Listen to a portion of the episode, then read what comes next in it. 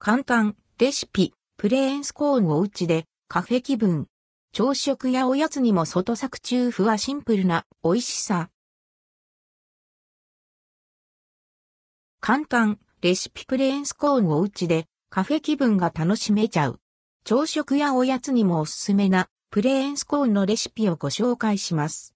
ジャムやクロテッドクリームをたっぷりつけて楽しんで。材料、約8個分薄力粉 200g ベーキングパウダー 10g、砂糖大さじ1塩 2g 油 50ml、牛乳 80ml。油はサラダ油やベーユデカ、牛乳を豆乳に変更しても作れます。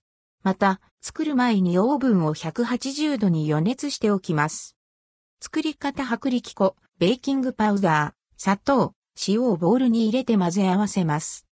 油を注ぎ、生地がポロポロするまで手で混ぜます。牛乳は何度かに分けて入れ、全体をざっくり混ぜます。この際、生地が緩くならないよう注意。生地を2センチメートルほどの厚さに伸ばし、さらに半分に折りたたみます。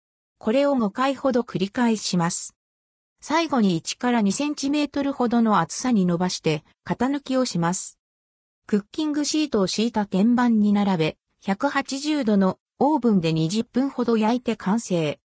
外はサクッと、中はふわっとな食感が魅力のスコーン。